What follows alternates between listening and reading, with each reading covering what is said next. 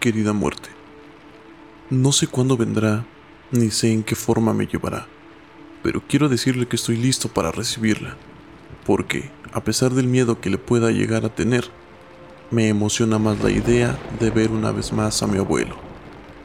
Querida muerte, tal vez es incomprendida e incluso es odiada por muchas personas, pero yo la recibiría con brazos abiertos ya que le dio sentido al consejo de vivir cada día como si fuera el último. Y por ello, siempre viví con pasión, con amor y tratando de no tener rencores. Sé que su forma de actuar a veces es errática y poco ortodoxa, pero aún así es la amante con la que muchos quisieran bailar un vals. Puedo incluso llegar a decirle querida amiga, pues siempre nos acompaña, aunque nunca interviene. Señora mía, como usted sabrá, soy mexicano, y acá en mi tierra tenemos un día dedicado a usted, aunque los más osados y más fieles incluso la incluyen como religión. Pero yo, yo solo la respeto, para cuando usted decida venir por mí, nos vayamos de la forma más pacífica y en armonía. Señora, me gustaría preguntarle el por qué se lleva primero a los buenos antes que a los malos, y por qué debe ser tan cruel a veces en la forma en la que se lleva a la gente. Por cierto, ¿es verdad que existe la vida después de la muerte?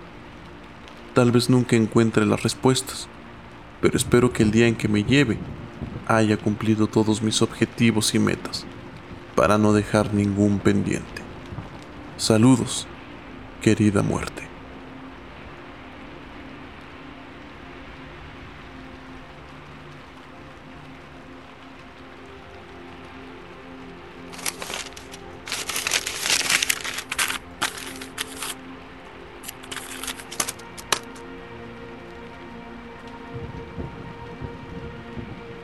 Querido escritor viviente, antes que nada, déjame decirte que agradezco tu carta. Ya nadie se toma la molestia de pensar un poco en mí. Todos hacen las cosas con imprudencia y sin cuidado alguno. Déjame decirte que nadie está listo para recibirme.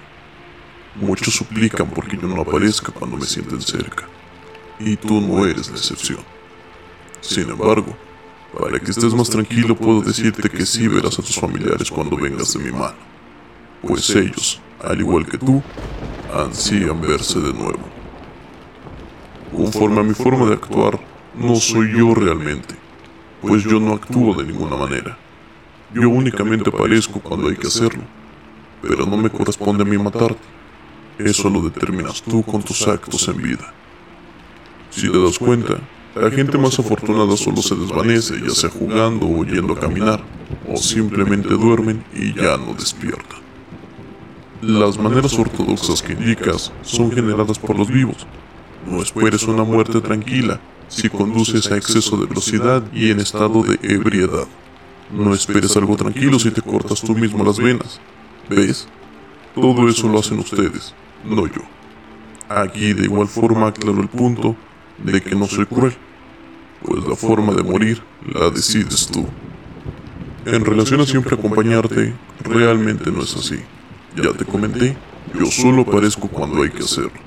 Si tú manejas con cuidado o si cuidas tu cuerpo, no me verás durante varios años, hasta que realmente tu tiempo en la Tierra se haya agotado.